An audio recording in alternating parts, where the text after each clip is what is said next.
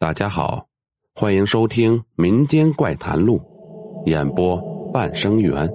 本集故事开始了。殡仪馆新换了一位守夜人，是位年轻的小伙子，名字叫做杨军。他的工作非常简单，就是看护死尸。这天夜里风特别大，外面黑漆漆的，天上没有月亮。停尸房的后院只有沙沙的树叶声。与这间停尸房隔着一道门的前屋，杨军正端着一杯沏好的热茶，细细的品着，眼睛盯着桌子上的报纸。报纸上面头一条用印刷体赫然印着“看更员离奇死亡”。哼，当我吓大的。杨把报纸一扔，然后仰身把双脚搭在桌子上。继续喝茶。其实他这么做只是在自我安慰罢了，因为不久前这里看更的张老头突然死掉了，尸体脖子上有一道明显的勒痕，是死于窒息的。可是现场却找不到一丝搏斗的痕迹，许多人说是鬼魂索命，更具体的原因却没有人能够说得清楚。有人敲门，杨军猛然一惊，差点摔掉手中的茶杯。奇怪了，这么晚了，会有谁来呢？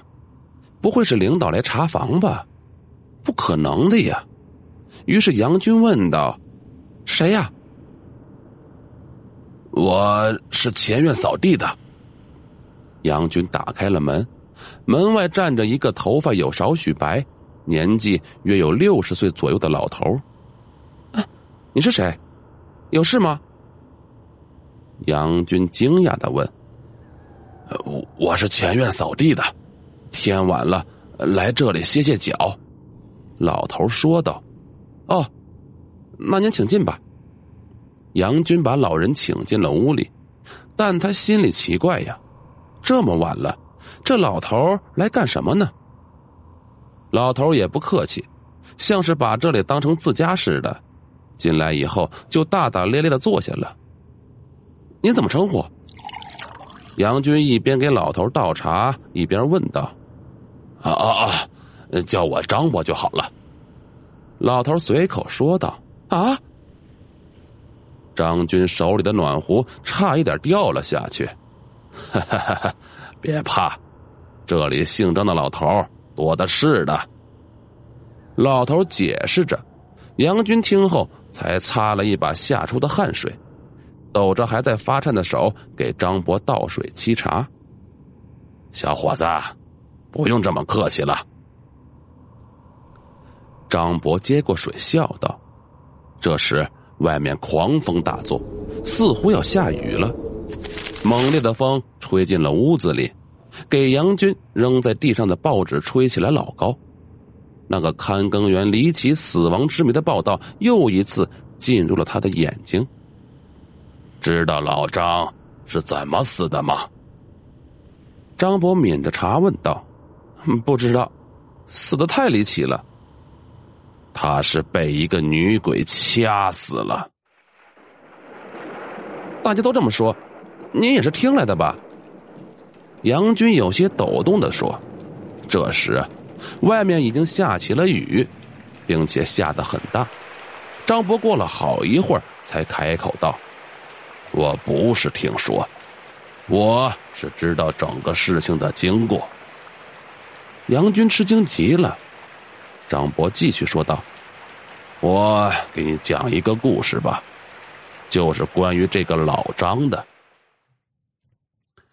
原来张博是一个孤儿。”没有文化，也没有本事，一直是单身一人，没有女人肯嫁给他。就这样，一直到了很大年纪，他也就不去想了。几年前，他到这里做看更人，开始时他非常害怕，但是后来渐渐熟悉了这种气氛，甚至胆子越来越大，竟然去打开冷柜看尸体，其中也有女人的。张博摸他们，他们也不反抗。张博觉得很高兴啊，于是这成了他的习惯，后来，他选了一个年轻漂亮的死人做了老婆。哎，打住打住，这不可能！我有办法让你相信。张博阴森森的笑道。杨军感到很好奇，你跟我来吧。张博站了起来，向停尸房走了过去。杨军看着他，心里直发毛，可是好奇心战胜了这一切，他跟了过去。此时雨下的更大了，不时还有雷声，一声声雷击让杨军的心脏一次一次跳得更加快速。他想要回去。可是好奇心却让他一步一步向前走着，到了门口，张博站在门后，脸上挂着温和的笑容。唉，是开玩笑吧？杨军松了一口气，差点被您吓死。张博倒退了几步，头仰了起来。啊，他的脖子上有勒痕。杨军的脸霎时变得惨白，本能的向后退去。不小心绊到了什么，他回头一看，天哪，是一个尸体，还是个女的，肚子高高的隆起，她怀孕了。张博冷笑道：“ 你发现事情的真相了吧？那你也不能活着了。”张博变得可怕极了，向杨军扑了过来。哎呀！杨军猛地从噩梦中惊醒，茶水洒了一地，原来只是一场梦。外面正在下着大雨，不知道什么时候窗户被风吹开。杨军起身要去关窗户，这时突然响起了敲门声：“谁呀？”“我，前院扫地的张伯。”好了，本集故事播讲完毕。如果喜欢，请点个订阅。我们下集再见。